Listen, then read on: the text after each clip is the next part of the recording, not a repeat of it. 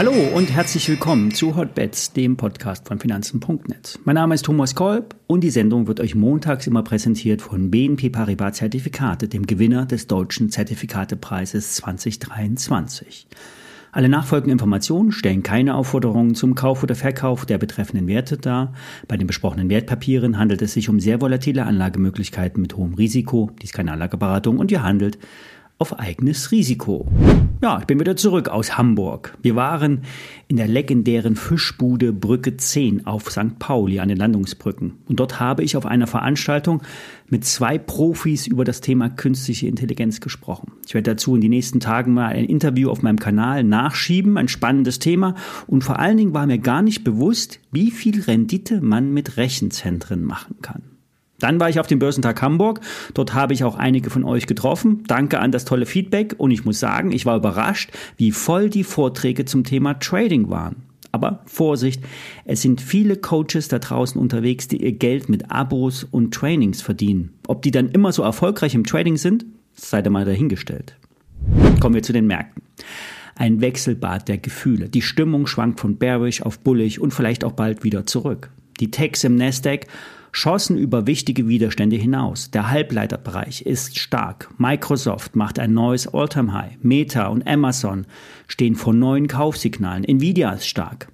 Es kann aber auch ein Fehlausbruch werden. Diesen Freitag haben wir einen kleinen Verfall an den Terminmärkten, wie jeden dritten Freitag im Monat. Und hier könnten die Optionsmarktteilnehmer die Position noch einmal anpassen oder in die richtige Richtung drücken, je nachdem, ob man sich eindecken muss oder andere, die schief liegen, noch mal so richtig fertig macht. Denn an den, an den Terminmärkten gibt es keine Gnade. Max Payne ist so ein geflügeltes Wort.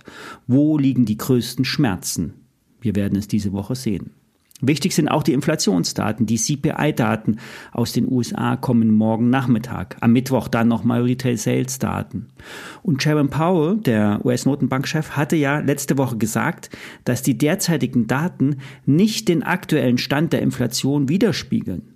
Ob er da nun mehr weiß oder zu den aktuellen Daten oder ob das mal wieder nur so ein Stochern im Nebel ist, unklar. Im DAX sind wir jetzt zwischen grob 15.350 und 15.050 gefangen. Dort sind alle Terminmarktteilnehmer relativ zufrieden. Es gibt größere Put-Positionen bei 15.3 und Calls bei 15.1. Das heißt, in der Mitte ist alles gut. An den Rändern wird es tricky. Ich bin derzeit mit einem Discount Short positioniert. Die WKN lautet Paula Emil 1, Martha Ulrich Richard. Ich bin hier derzeit plus minus null. 10 bis 20 Cent Gewinn würden mir reichen. Das Risiko ist hier moderat, denn das Papier läuft noch bis 15.03.2024. Das ist der Bewertungstag. Bis 16.000 DAX-Punkte würden hier 5 Euro ausbezahlt werden. Das wären fast 40 Prozent Renditestand heute. Kommen wir zu SMA Solar. Der anerkannte Nebenwerteexperte Gerion Kruse hat die Aktie besprochen. Und wie alle Werte aus der Green Energy Ecke kommt auch SMA Solar deutlich unter Druck. Die US-Konkurrenten Enphase und Solar Edge hatten mit einem schwachen Ausblick enttäuscht. Und die Analysten von Jeffries hatten dann noch Öl ins Feuer gegossen und die Aussichten für die Branche reduziert. Die Anbieter von Solar- und Batteriewechselrichter haben zwar ein starkes Geschäft, die Befürchtung ist aber, dass das nachlassen könnte. Wechselrichter sind ja das Bindeglied zwischen Solaranlage und Stromeinspeisung. Oder wenn man versucht, so viel wie möglich Strom zu Hause zu verbrauchen oder das Auto zu laden, sind spezielle Transformer nötig. Und die Geräte könnten vor allem für Smart Home Anwendungen interessant sein. So kann ja ein Wechselrichter per Datentransfer immer realtime sagen, wie viel Strom gerade produziert wird und ins Netz abgegeben wird. Die Aktie von SMA Solar hat sich vom Hoch halbiert, obwohl die Aufträge voll sind. Der Auftragsbestand liegt bei etwas über zwei Milliarden Euro und das ist spürbar über dem Vorjahr. Zeigt aber eine Abschwächung zu den Vorquartalen. Da lag noch der Ordereingang eine halbe Milliarde höher.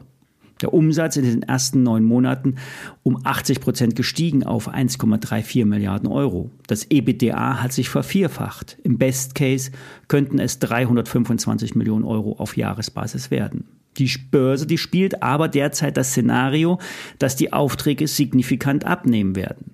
Spannend findet Börsengeflüster die Chancen, die sich künftig aus datenbasierten Geschäftsmodellen ergeben könnten. Immerhin hat ja SMA Solar eine enorm hohe Anzahl an installierter Wechselrichterleistung, mit denen dann wichtige Energie Energiedaten ausgeliefert werden könnten oder ausgelesen werden könnten.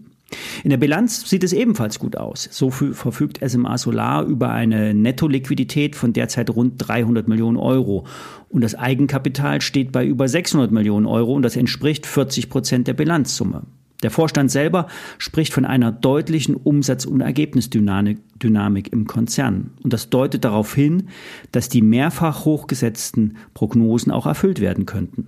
Problematisch ist natürlich ein sich abschwächendes Geschäft. Bewertung kommt von Wachstum. Aber der Analyst sieht ein KGV von 12 als deutlich zu günstig an und rechnet ab 2025 mit einem weiteren Ergebnisanstieg.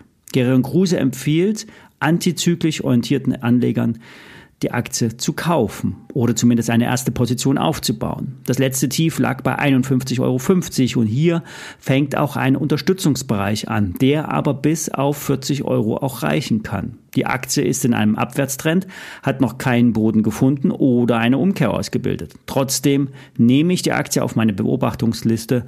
Börsengeflüster vergibt das Rating kaufen. Der Börsenwert ist mit 1,8 Milliarden Euro gut unterlegt. Soweit für heute. Ich melde mich am Mittwoch wieder. Alles Gute, viele Grüße.